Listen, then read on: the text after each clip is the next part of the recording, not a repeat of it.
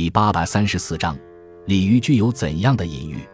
在中国诸多的具有象征意义的动物中，鲤鱼是流传面最广的吉祥物之一。中国的民俗中以鱼表示年年有余，鱼寓意的年画，其中画的一般都是鲤鱼。鲤鱼的鲤字与利谐音，古代年画中的人们集体买鲤鱼的画像，其寓意便是家家得利。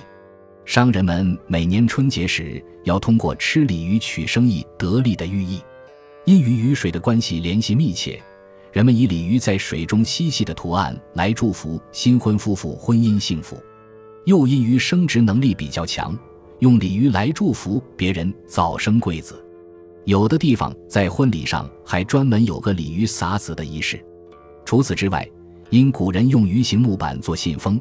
因此，鲤鱼还经常被古人用作友情的象征。不仅如此，鲤鱼跳龙门的故事使鲤鱼具有了科场登第的寓意。